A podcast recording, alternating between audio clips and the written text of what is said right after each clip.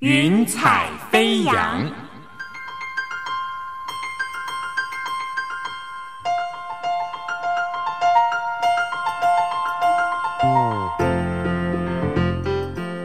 让每一朵云彩的生命牵引着你心灵的飞扬。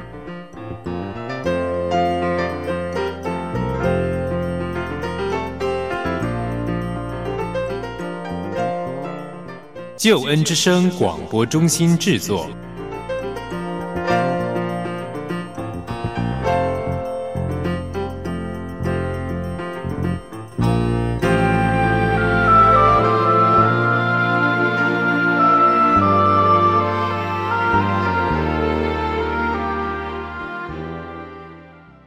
我亲爱的朋友，平安！欢迎你收听《云彩飞扬》，我是音如。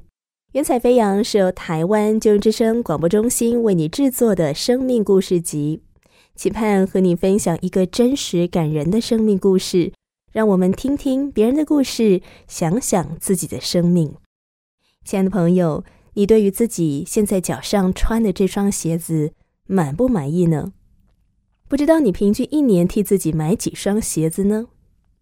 因如曾经看过一则媒体报道，针对三千名女性做调查，结果显示，这三千名女性平均一年要买七双鞋，以此类推，一生大概会买到四百多双鞋子吧。我看到这个数字的时候，真是吓了一大跳。但是看一看身旁的女性或男性朋友，就算一年没有买到七双鞋，也会买个一两双，几年下来也累积了不少。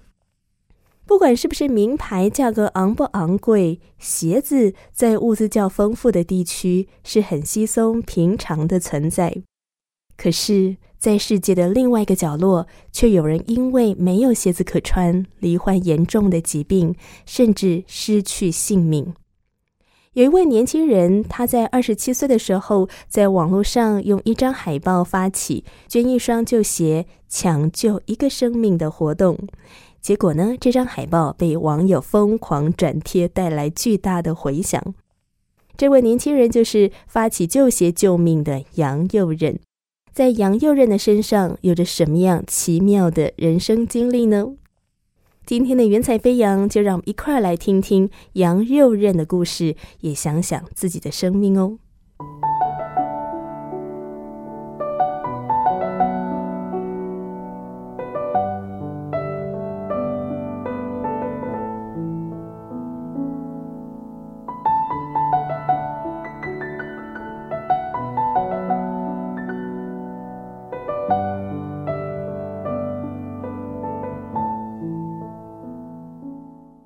云彩飞扬，今天英如为你邀请的特别来宾是杨佑任，佑任欢迎你。Hello，主持人好，各位听众朋友们，大家好。先跟我们听众朋友介绍一下好不好？你现在的工作啦，或是服饰啦，还有你的家庭生活。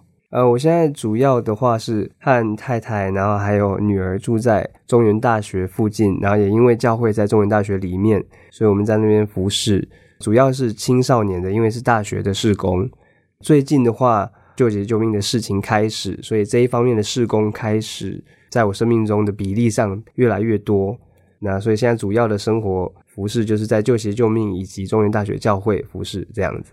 主要就是说会带小组，有一些固定的成员以及福音性质的一些课程，甚至之前有教英文这一类的这些活动来去传福音或者是带门徒。甚至在救鞋救命的小组呃，我们像说陈导啊，救鞋救命的呃成员都是算是一个造门徒的过程。那也跟我们谈一谈这个组织好不好？我想这一两年非常非常的红，很多人都在想说，哎，赶快要加入这个救鞋救命的募款的活动。但是到底这个组织它是怎么样成立出来的？还有它成立了多久？可能一般的人比较没有这么熟悉，请有人给我们介绍一下。大概两年前，我女儿出生的时候，我岳父他就来台湾来看孙女这样子。那他一直在世界各地宣教，像说牙买加，像说印度。那最近的七八年是在非洲。那他来看我女儿的时候，他就呃向我介绍说：“诶，在那边最近遇到什么状况？那学校盖的怎么样？家庭教会的状况怎么样？”那其中一个非常特殊的问题就是沙蚤的问题。沙蚤基本上就是一种虫。从脚底进入，然后会开始溃烂你的脚部，甚至说下蛋，然后到非常严重截肢的状况。那时候我跟我姐姐还有啊我太太 Kara 呃可乐，我们就想说，爸爸以前是做鞋的，然后有一个仓库有一两千双鞋子，想说一直放着已经很旧了，不能卖掉，那倒不如就把它捐出去。我就在我的基督徒部落格上面就写了一个故事，这个故事以及这个需求，那做了一张海报。结果这个海报就开始被网络社群上面被疯狂转贴几万次。隔天早上一起来啊，好几台车子全部停在家门口开始到货了，几万双几万双的鞋子这样冲进来，最后就变成旧鞋救命这个事情。因为我在海报上面写着“旧鞋救命”这四个字。一开始这些鞋子冲进来的时候，我们真的是完全没有准备，不管是经济上、人力上，或者是专业知识上，也就是说你在海关所有的文件、海运上面这些东西，我们都是从零开始。所以那个时候我就开始每一天去查，每一天去研究哪一个船运公司愿意配合，哪一个海关可以让我询问说要怎么包装到所有的文件。所以那时候真的是非常的辛苦。最后也才发觉说，原来需要这么多的钱才能够运到另外一边，甚至运到另外一边之后，所有的资源都是零。那资源的零，意思就是说，我们虽然有很多教会在那边支持，但是大家也都是没有这一方面的专业知识以及经济能力。所以那个时候是靠爸妈的教会以及我自己的教会的人力，所有的人的支持，才能够硬把这第一个货柜塞过去。有了第一次经验之后。才慢慢从当中学习，然后建立资源以及建立流程，到现在的这个组织。知道你们偶尔也到去到非洲当地吗？去那边协助他们？你们大概多久去一次，然后再回台湾？其实从成立到现在，我去过两次。再过几个月之后，我会再去看当时的需要。举例来讲，第一次可能就是说，第一个货柜一到，我们自己当然会希望说整个流程是怎么做要清楚。那第二次就是说，又有新的一个。流程在跑的时候，或者非洲当地有什么特别需求的时候，我们可能就需要过去；或者说台湾这边有什么特殊需求，我们要赶快回来。所以是依照当时的状况。举例来讲，暑期我们会在过去，因为我们有这些新的计划要推动，像是呃女性卫生棉计划，以及还有我们的学校盖学校、货柜学校的计划。那这些东西都是创新的一个动作。所以我们需要有人在那里来看他怎么执行，会遇到什么困难。所谓女性卫生棉计划是指说推动他们有健康观念吗？还是这个计划是开始原因是这样？我岳母在那边一直跟当地的师母配合，那他们看到很多那边十三、十四岁的小女生开始有了经期之后，他们就会没有办法上学，因为没有这一方面的这些资源。那他们没有办法上学，会长期影响到整个社会的状态，甚至有时候三四十岁的男人就会跑来找他们，答应说给他们这些呃生理产品，但也同时艾滋或者是呃其他的性方面的疾病就会传染进来，所以这几年就是帮他们做一个可以重复使用的这些女性卫生棉，教他们怎么自己制作，用布来制作，那一个可以撑三年左右。教他们怎么制作的同时，他们有可能自力更生，自己来制作这些东西，甚至能够自己来卖，那也是一个帮他们经济独立的方式。所以，我们希望能够从台湾这边再大力的推出去，有一个组织性的结构来推这个计划。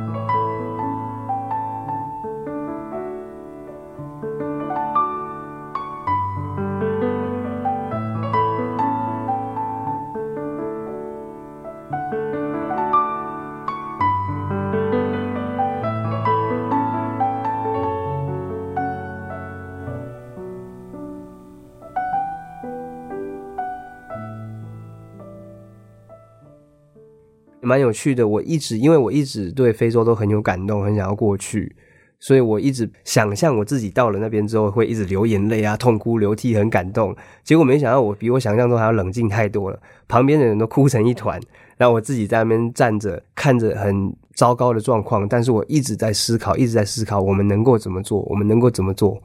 一双鞋也好，或者是团队之间所带来的物资、学校的物资，或者是说这些生活用品，以及我们的计划如何能够真的在那边带来改变。那同时，我也因为这个活动跟当地的政府、当地的非营利组织以及当地的教会做了非常大的连结，所以我也看见当地想要改变的人的生命，看到当地的牧师呃完全的献上自己的生命给神、给教会、给人来服侍那边的人，所以呃，我想是一个非常非常正向的一个运动。我跟我太太都非常喜欢非洲，那因为她以前也去过非洲那个坦桑尼亚住过一阵子。我们在台湾的生活也不是说过得有多富裕了，也是很很很节俭，所以到了那边我不会觉得说啊这边生活品质怎么样，我都觉得还好。就好像我们女儿，她常常在地上爬，然后手摸地上，然后伸到嘴巴吃，我们觉得啊还 OK，抵抗力加强了。所以到了非洲之后，也觉得啊还也是一样啊。当做亲近大自然这样子，对啊，我我想我们我们家人本来就没有这么呃对环境上没有那么敏感，所以到那边之后反而觉得非常有趣。是之前有讲到说救鞋救命这个募款行动开始了之后，曾经在短短四天，所有的物资就是蜂拥而上。如果现在大家还是很愿意来加入你们的募款行动，我们怎么样去参加，不会成为你们的负担呢？最好的方式就是能够呃上网官方的网站或者是官方的脸书的粉丝团去看最近的讯息，因为救急救命的行程到现在一直都是变相非常非常的快，呃，随时都会有新的学校地点不同各种不同的事物在发生，那所以希望大家能够上网登记，登记之后我们就会有最新的方式跟地址，你要把你的鞋子寄到哪里去？呃，我举一个例子。我哥他的仓库一开始我就直接把他仓库的名字写上去，然后被塞爆了之后，当然我们就开始处理这些问题。可是我发觉一个状况，就是说在海报上面公开了他的地址，所以他一直被疯狂的传阅传阅。即使我们已经过了那个日期对外宣布，其实大家都知道我们已经不收了，可是有人看到地址还是会硬要寄过去。所以，为了不让参与的那些场所或者学校遇到一样的问题，我们就坚持不公开地点，然后希望大家登记之后，地点会跑出来。这个月在某某高中，那他就寄过去。那下个月如果有人想要捐鞋，他登记这个跳出来，这个月在某某国小，这样就不会搞混，造成已经办过这个活动人的困扰。那尤其就是说，你登记完，你会知道我们现在可能要寄过去，可是缺多少钱，或者我们要寄过去缺多少鞋。你会很清楚知道现在活动进行到什么地步，所以希望用这个方式来把这个量用到刚好的位置，要不然过多的物资也会造成浪费。对，是是是，我想我们除了爱心不落人后之外啊，但也要知道说该怎么样帮对忙哦。帮忙的话，如果说是一个帮倒忙的状态，可能会成为一个重担这样子。不过老实说，我觉得台湾人真的还蛮有爱心的，对不对？对，非常有爱心。这一次。这个活动之后，就是说，我们一直看见台湾人能够做的事情，不管是在捐献他们的时间当志工，或者金钱当运费，或者说他们的鞋子，呃，所有的事情，如果没有台湾人大家的爱心的话，我们真的是没有办法做起来。真的是。那你刚刚说你以前就很想要去非洲，大概几岁有这样的一个想法？我也不知道为什么，就是说我一直都有这个想法，可能是年轻想要出去冒险，想要出去冲去闯。比较印象有深刻的就是说，我差不多在十八十九岁的时候，有一天晚上，我在公园里面祷告，祷告祷告，我就突然有一个感动，就是说看见非洲的小孩子的样子，那我就祷告，然后我就开始流眼泪，我也不知道为什么，那我就有一个非常清楚的感动，就是在非洲。那当时当然也没有做什么事，可是十年之后看到现在啊，我想当初上帝把我放在心里的那个感动，现在实现了。我想我们现在可以来话说从头一下，从你的成长背景开始谈起好了，跟我们聊一下求学经历好不好？很多人看到就是说哦，国中毕业，然后接下来就辍学又辍学。其实我不是不喜欢读书，我很喜欢读书。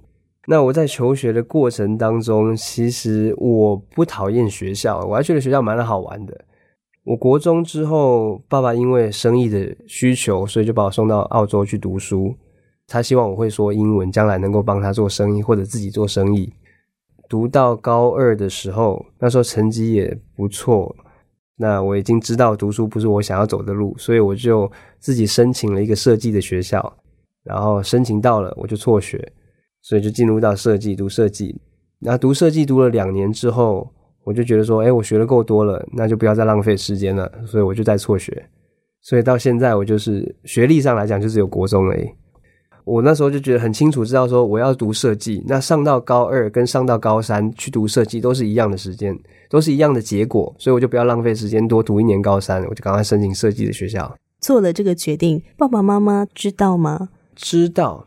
我读到高二，然后我也跟他们讲说，你看我有读过书，那这个是我的成绩单，那都还 OK。但是我相信我要走的是这一条路，我就会把我找到的学校给他们看。你看，在某某地区有这个设计学校，他们出来的工作机会是这样子。那这附近的环境长怎么样子？那我申请我已经中了，所以可以这么走。那父母知道说，反正你都知道你自己在干嘛，那就好，不是说学坏啊、叛逆不读书。而是我清楚知道我自己要做这个。你觉得你在澳洲的那个生活里面，觉得跟在台湾求学，你觉得差异在哪里？我想最大的差别本身在体制上来讲的话，台湾比较重视考试、文字、书写这些东西。在澳洲的时候，他们就非常多的活动跟非常多的可能性，有可能你喜欢读这个、读那个都都可以，都非常的被认同。你喜欢读设计，你喜欢做木工。你喜欢做任何东西都非常的被认同。我本来在台湾就已经够胡思乱想了，到那边之后，人家说不错不错，喜欢设计什么都不错，那更让我觉得说我想要做什么都可以，当然不是为非作歹了。当时大家最常对我说的就是我我爸妈最常说的啦，就说很聪明啊，就是不爱读书。说老实话，我爸妈其实没有给我们很大的压力，他给我们一家三个呃三个小孩子都是非常大的自由。我那时候国中的时候。每天都在玩滑板，他们也没有反对。那他们他们比较重视的是一个道德观念。我们家三个小孩子就是说不做坏事，存善心这样子的一个教育模式，所以我们都很爱玩，然后有自己的想法，可是不会去碰毒品，不去吸烟，不会喝酒，不会吸烟这这一类的事情。在我差不多十八十九岁的那个那个年纪。也就是高中辍学之后，我去读设计。那时候我算是走在一条两个世界的中间，就是说一边我就认识很多成绩很好的的的人，然后另外一边认识一大堆混混的，就是说不管是吸毒啊、街头涂鸦啊，然后那些 hip hop 这一类的人物。街头涂鸦本身就是违法的，在台湾可能没有很严重，可是，在西方国家，他们每年要花。几百万的钱去清除这些涂鸦，所以在社会上来讲，这是一个蛮严重的社会问题。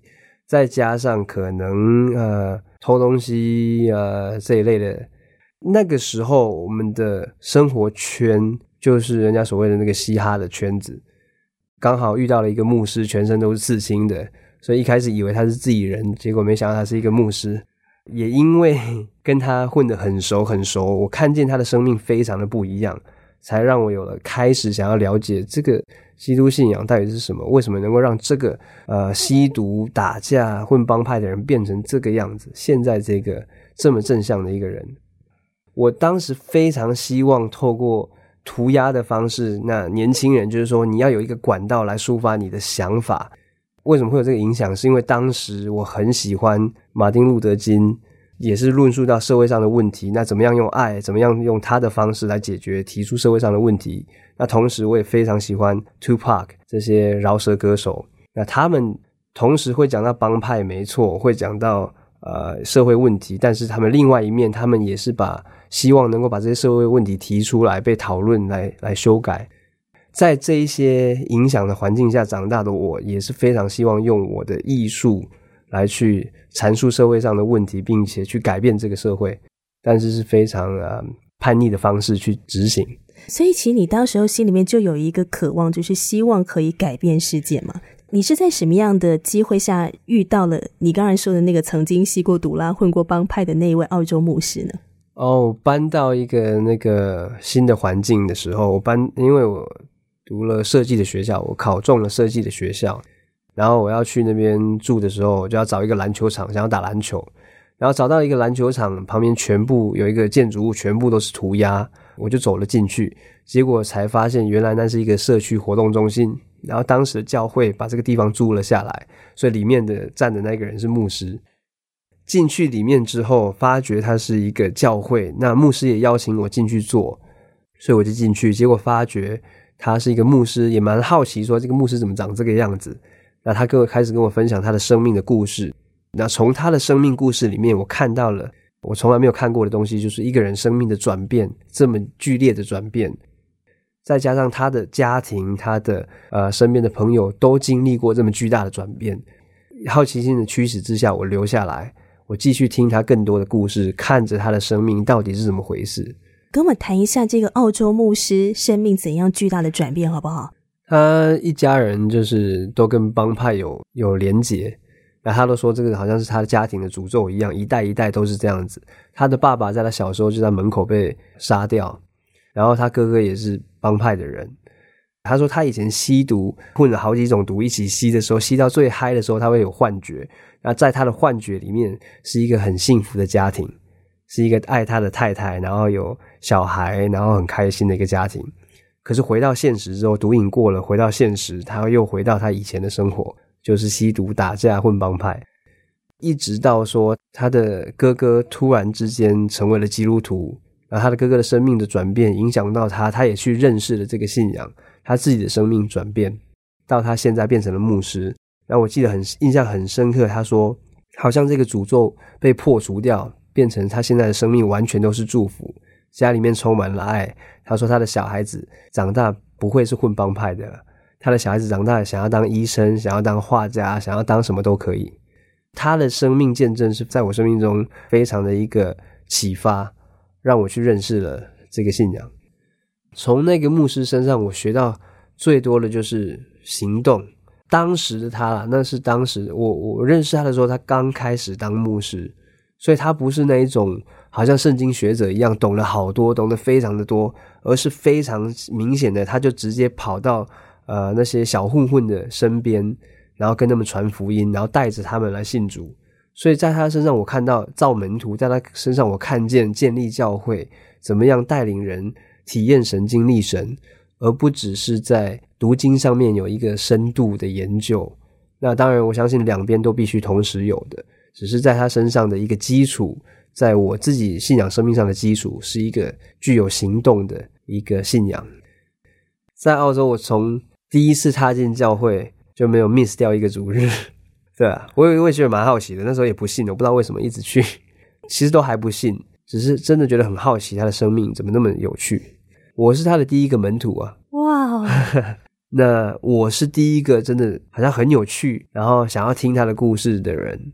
之前你也讲说，你是在嘻哈的族群里面，他们知不知道说，哎，杨佑任这家伙一直去教会聚会了？对，那个时候我有一个念头，就觉得说，在体验到这个信仰之后，在真的了解神的爱，或者说自己去追随、体验到了神的信仰之后，我觉得说应该要回到以前的那个朋友群里面去帮助他们，也体验到我所体验到的事情。所以我当时那时候的事工就是都跟这些年轻人混在一起，然后有些人如果他们没地方住。呃，或者说跟家人吵架被踢出来，就是住我家，以爱接纳这一群青少年哦。那亲爱的朋友，您现在所收听的节目是《云彩飞扬》，我是英如。在一段音乐过后呢，我们就要继续来分享杨佑任的生命故事。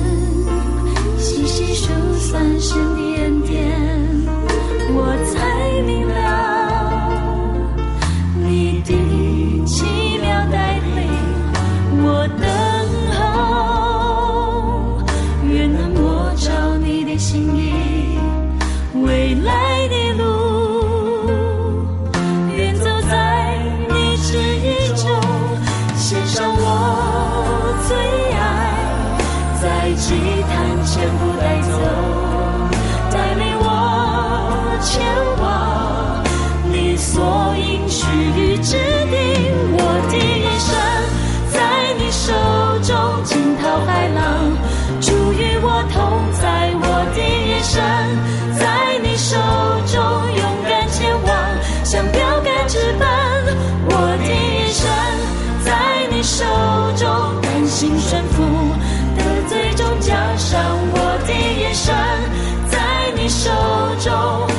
深知道我的一生在你手中。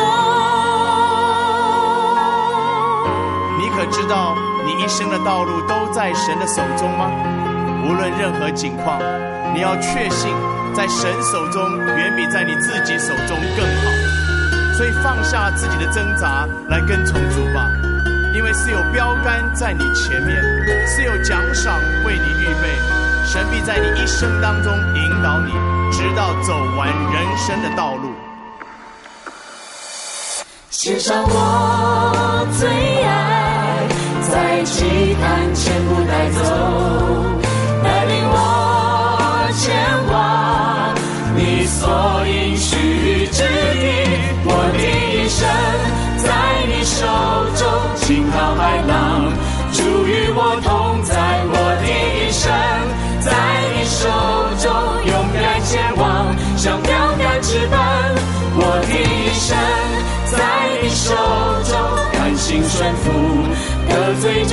上。我的一生在你手中，我深知道我的一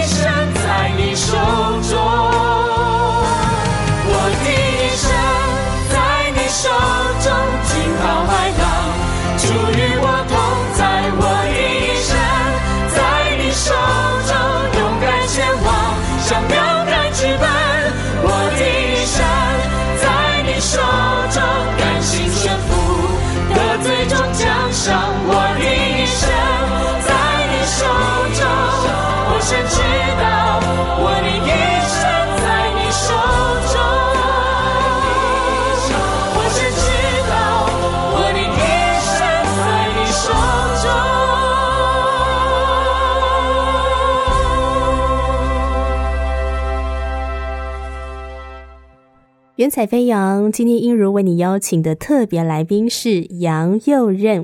佑任，你那时候在澳洲求学的那个过程是自己一个人住吗？对，十八岁的时候我就搬出来找工作，然后一边学设计，然后一边上班。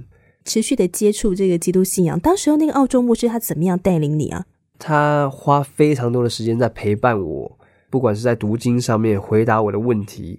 那我自己觉得说，在信仰上面，你造就好像造门徒一样，门徒跟着耶稣，看着他怎么生活，那影响怎么样学习模仿他，就好像保罗跟提摩太说：“你模仿我，然后就好像我模仿耶稣一样。”那我跟着我以前的牧师模仿他的生活，体验到他所体验到的事物。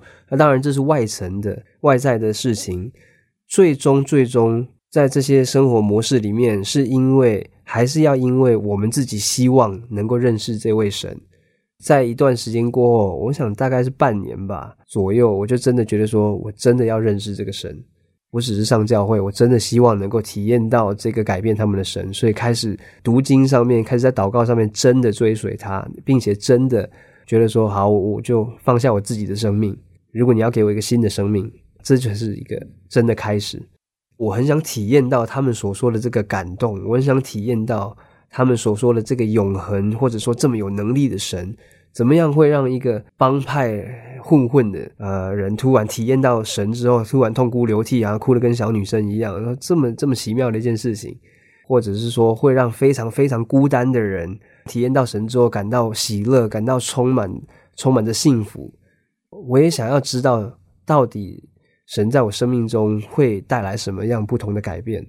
体验到神之后不久，我就受洗了。体验到神那个是个什么样的经历？可不可以跟我们谈一谈？哇，这这有点难形容。我我总是跟人家，人家总是会问我，那年轻人都问我说，什么叫体验到神，或者是说这样的一个感受？我都跟人家说，是有点难形容。就好像说，当时知道基督信仰的概念逻辑，知道这是好的一件事情，可是就是没有体验到神，没有爱到。那在我去追寻这个信仰的时候，在家里祷告也好，在私底下来读经的状况之下，我记得有一阵子就突然很强烈的知道说，神爱我。不只是字句上面的知道神爱我，而是你真的体验到神爱我的那个感动，非常非常的真实。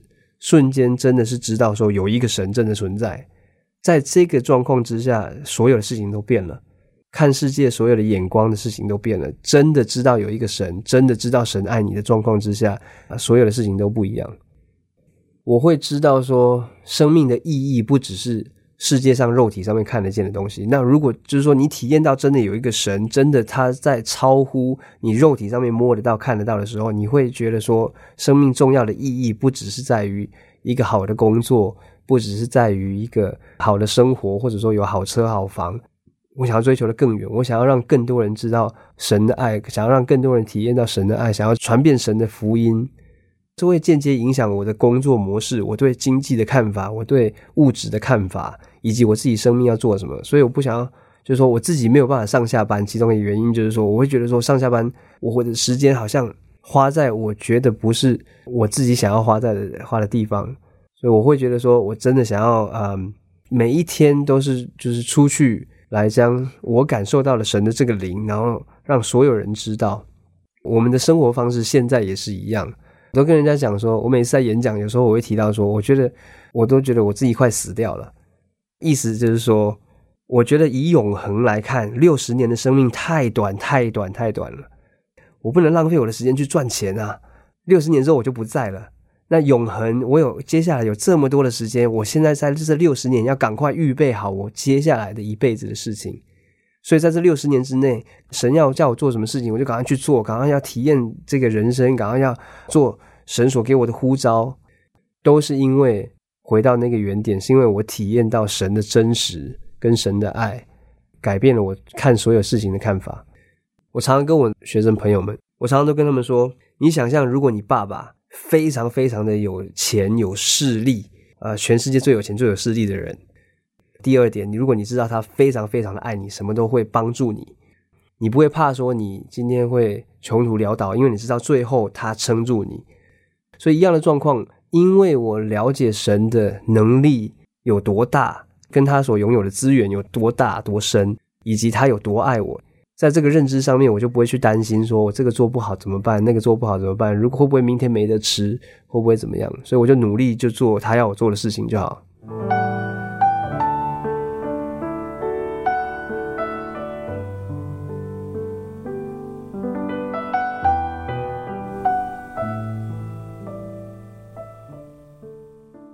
很多人都会说你赚那么少钱不会怕，你都没有保买保险都不会怕。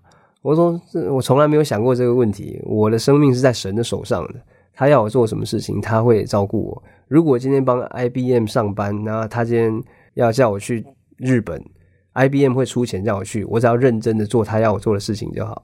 那今天我的生命完全交付给神，他要我做什么就做什么。那他如果有一个特殊使命。叫我去做，那他会提供这中间所需要的资源，那我只要努力的完全交给他就好。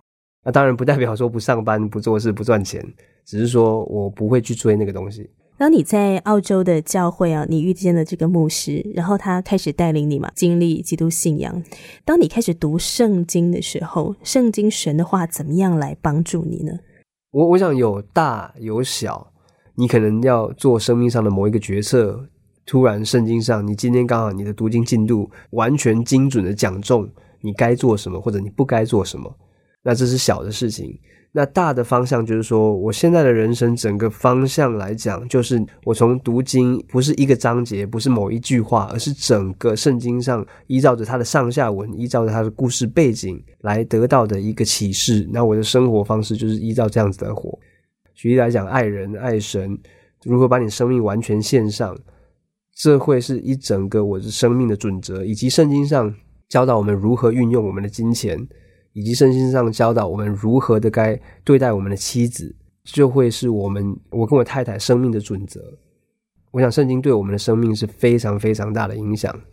是不是也跟我们谈一谈你在澳洲把基督信仰带给你身边嘻哈族群的人，跟我们分享一下在带领过程的一些经历，好不好？因为那时候那些年轻人就是说，假设他们没地方住，呃，我就会说好，那你就来我家。当然来，我们都虽然都是年轻人，可是我也定规则。你来我家，你就要读圣经，你就要上教会。我记得有一次，呃，有一天早上，那个有个年轻人就在装睡，然后我就起来，衣服穿好，然后他就专门装睡。我说：“哎呀，教会了。”然后最后他还是在装睡。我就说：“如果等一下我在教会没有看到你，我回家也不要再看到你哦。”然后结果过没多久，他在教会里面出现。太多的这些故事，像我早上上课，然后上班，然后上班回家了之后，门打开。发现家里面全部东西超乱，然后就想说是不是被抢了？结果一看就哎不对啊，电脑还在，钱都还在，就冰箱食物都不见了。打电话问才知道说啊，原来那些小孩子在我家开 party 过了。因为我家门是不锁的，所以随时人要进来都可以。所以我常常打开门回家，里面多了几个年轻人。打开门回家，床被折断掉，然后墙壁多了一个洞。很多很夸张的事情在那边发生。不过，我想回头看，当时是觉得还蛮，有时候很生气，有时候很很哭笑不得。但是回头看，我都觉得是一个很蛮精彩的一个旅途。那最后，当然他们相信了，体验到了神，那他们自己也出去做一样的事情，来照顾其他年轻人。有一个朋友，他之前是混那个帮派的嘛，他那时候就是来我家住。那在这过程当中，我们就是陪他读经，陪他祷告，然后带着他去体验，并且原谅那些敌对帮派的人的事情。最后，他体验到神对他的爱，所以他也能够原谅，也能够慢慢离开那个圈子。因为他跟我们生活在一起，所以他也开始远离那一种生活圈子，然后开始走进教会里面这样子的一个方式。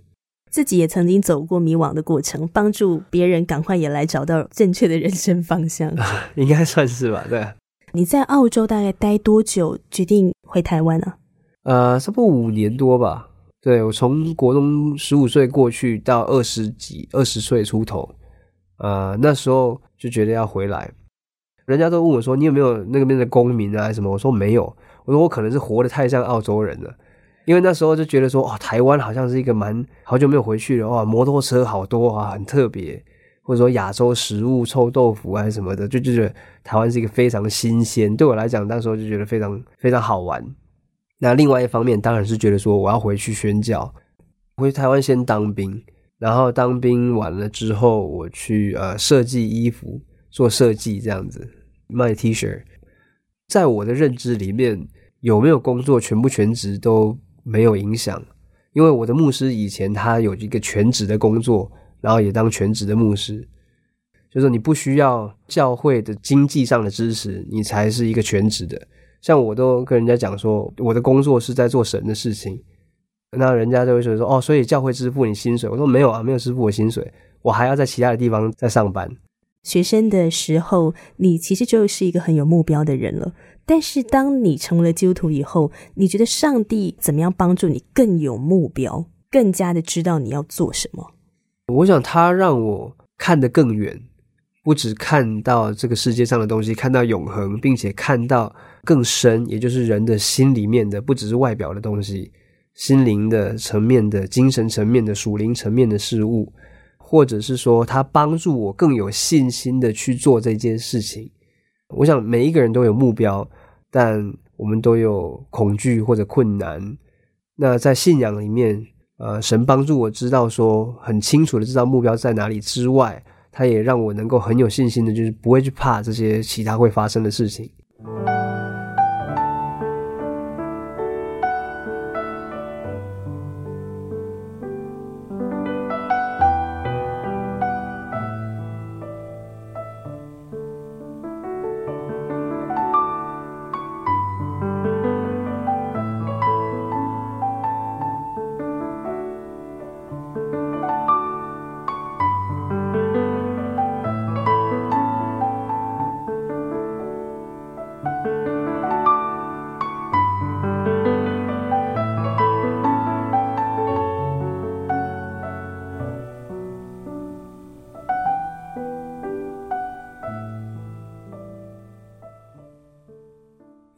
你发起救鞋救命的这个活动的过程里面，哈，有没有历经什么困难呢？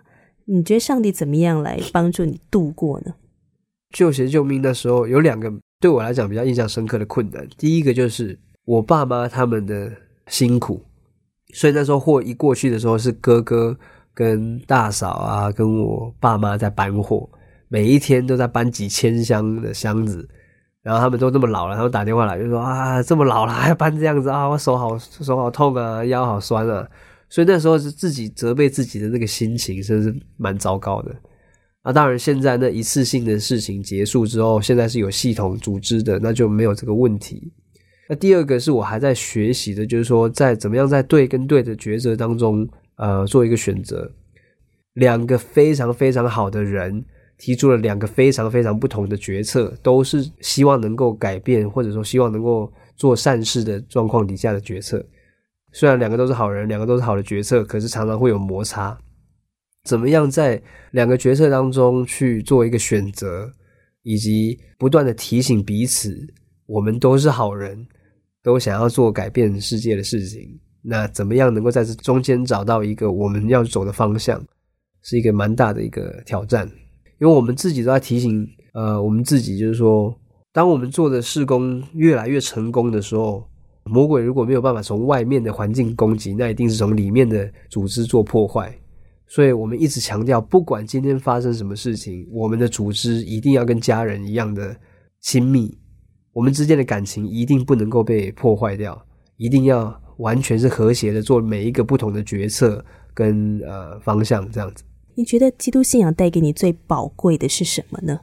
我的生活，我现在觉得非常非常的开心。就是说，不管是在事工上面，不管是在婚姻上面、家庭上面、原生家庭上面，呃，人际关系，所有的事情，我都觉得过得真的非常的精彩。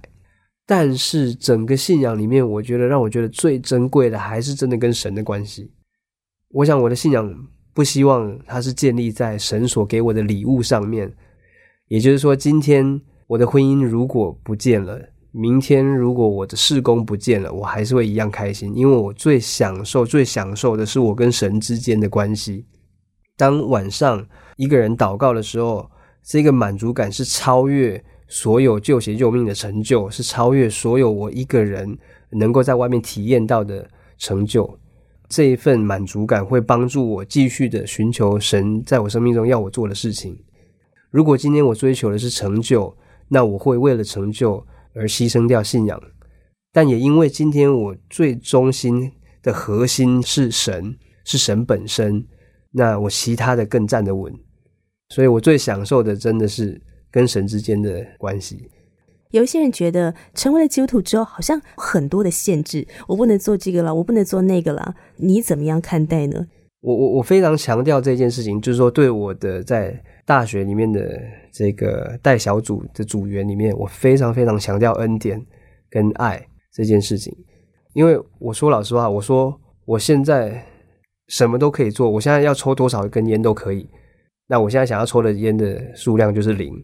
那意思就是说，今天不是因为规则我才去做我所要做的这些事情，或者不做某一些不该做的事情。今天不是因为规则，我都跟大家说，如果今天因为规定，就是说七点我要亲我老婆一下，八点要抱她一下，九点要说一声我爱你，这个我觉得是没有意义的。但是相反的，如果今天我真的非常体验到她的爱，并且真的很爱她的话，我会超过亲她一下。我一天不知道亲我老婆几下，一天不知道说几次我爱你了。所以规则这个东西会让人做到最低标准，但如果今天你真的体验到爱，你会做超过最低标准太多了。所以我我的看法会觉得说，问题不是在规则不规则，问题是我会想办法说，你到底有没有体验到神的爱，这才是重点。体验到神的爱之后，我不用跟你讲规则了，你自己会做得很好。那我想在今天节目的最后啊，透过你经历神的爱，你自己走过的这一路的信仰经历。也给我们收音机旁的朋友，给他们一些鼓励的话，好吗？我想，社会给了我们很多很多的框架。世界会说，如果你没有大学学历，如果你没有研究所毕业，你很难找到好的工作。世界会告诉我们说，如果你一个月没有赚到四万五万，你会活得很辛苦。世界会说，如果你身份地位不够高，你会很难活得很成功的一个生命，很难开心。为什么大家活得这么辛苦？就是因为大家要去满足社会所给的这个框架的标准。那常常我的朋友都会说：“哦，你怎么活得这样子？这钱赚这么少，然后什么都没有，那你怎么这么开心？”我说：“因为我没有活在那个框架里面，我跟你们活在不一样的世界里面啊。”那其实我们人到底需不需要这么多的呃物质条件？我们追这么多的东西，到底需不需要？我自己是觉得不需要。那因为我有这个认知，所以我没有活在那个缺乏感下面。如果你今天活在这个跑道里面，你今天赚的假设标准是四万，你今天赚三万五，你就会觉得缺乏了，因为你赚不到那个标准。所以我会觉得说，真的鼓励大家，真的放下世界的标准、社会的标准。人家跟你说讲赚多少才开心，做了什么事情才会开心，就先不要管这个，先去寻求神要你做了什么事情。在这旅途当中，你一定会非常非常非常的开心，而且非常的好玩。那我也都跟大家讲说，我有个朋友，他之前打电话跟我聊天，他是那个工程师嘛，他自己经历一些困难在工作上，那他赚的钱真的是我两三倍多，可是就是说他就会觉得说，哦，你的故事怎么这么多啊？一下老婆小孩得疟疾，然后遇到暴动，然后大屠杀，然后送这么多血，这么多感动的故事，那我就跟他说。因为我们真的是不追求社会上的一些标准，所以我们有很多的时间跟心力，能够去追神所要给我们的故事跟道路。常常，我现在每天晚上跟我太太出去散步祷告的时候，还牵手散步祷告，都会觉得说：“哎，太奇妙了！我这个国中毕业的人，竟然有办法，呃，一个月赚两三万块钱，能够坐在大企业家身边，能够坐在政治家身边，讨论怎么样改变这个社会。”所以，我真的非常非常感激神能够有这个机会。那我们每一天做的事情，真的都是讲不完的回忆。那最后，我想跟大家说，我们生命到结束的时候，我们回头数算的不会是我们累积多少财富，而是我们累积多少回忆。这一两年，或者说我一辈子，累积了好多好多，我可以跟我女儿、跟我的小孩讲的故事。那我也很期待我们能够累积更多更多的回忆。所以，我也想鼓励大家，就是说。当我们今天时间在这个世界上时间不短，然后快过的时候，我们回头看，我们能够累积多少回忆？救邪救命的一个经节最常用的就是，人家都会说啊，你们怎么会做这个？为什么要做这么这件事情？那我都会说，我们会去爱这个世界的人，是因为神已经先爱了我们。那我自己的话，同一个地方，约翰书第四章，他也说到说，在我们里面的神已经胜过比这世界上所有的一切都更大。我鼓励大家，就是说，你要真的去追随神所要给你的道路，并且相信在你里面的那个神能够帮助你活出任何任何一种精彩的生命都可以。但是，我们要愿意放下自己的心思意念，而去追随神的生命。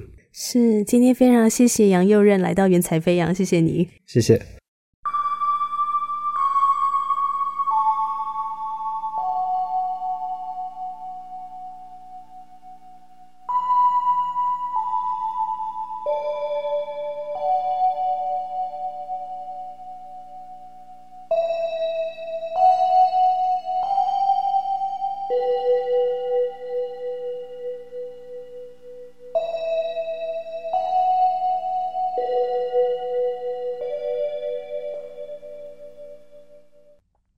亲爱的朋友，你现在收听的节目是《云彩飞扬》，这是由台湾救恩之声广播中心为你制作的生命故事集。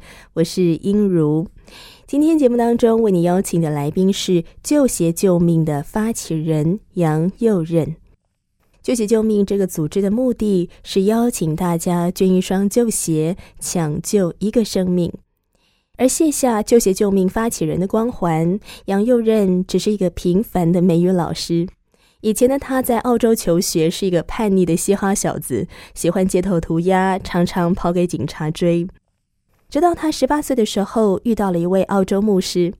他看见这位澳洲牧师因为经历上帝的爱，从一个原本吸毒混帮派的人，变成传福音的使者，让他很想知道，如果上帝在自己的生命里。究竟会带来什么样的改变呢？就是这样的单纯的渴望，让杨佑任从此走上了一条不平凡的人生道路。我想到圣经的箴言书十六章第九节说：“人心筹算自己的道路，为耶和华指引他的脚步。”人们总是不断地为自己做生涯规划，筹算自己的道路。我们在心里所想的，常常是自己看为好的、喜欢的，要不然呢，就是长辈或是爱我们的人对我们所期待的。殊不知，上帝对你我却有更独特、更美好的心意。因此，当我们对未来的人生忧虑、烦恼的时候，让我们来寻求上帝的帮助吧，让他来指引我们人生方向，能够踏出信心的步伐哦。今天的节目内容，我们已经取得了杨佑任的同意，将他的故事纳入“云彩飞扬福音见证宣教事工”当中。非常欢迎你跟我们索取他的故事 CD。另外，如果你想更多认识上帝，我鼓励你参加救恩圣经函授课程。我们的圣经老师会借着网络、借着函授的方式，帮助你认识基督信仰。所以，如果你想要参加旧文圣经函授课程，或是你想要索取杨佑任的故事 CD，或是呢，你愿意跟英如分享你的信仰经历、生活点滴，欢迎你跟我联络。电话请拨零二二七五四一一四四零二二七五四一一四四，或传真到零二二七五五七八二二。零二二七五五七八二二，来信请寄到台北邮政四十四支八十号信箱。台北邮政四十四支八十号信箱，请注明“云彩飞扬”节目收，或写给我音如收就可以了。节目最后，感谢生命和林良堂以及我心旋律音乐施工所提供的诗歌，也非常感谢您的收听。愿神的喜乐与平安时时与你同在。云彩飞扬，我们下次空中再会了，拜拜。我是空谷的回忆，四处寻找我的心，万片溪水。山林，我心依然无处寻。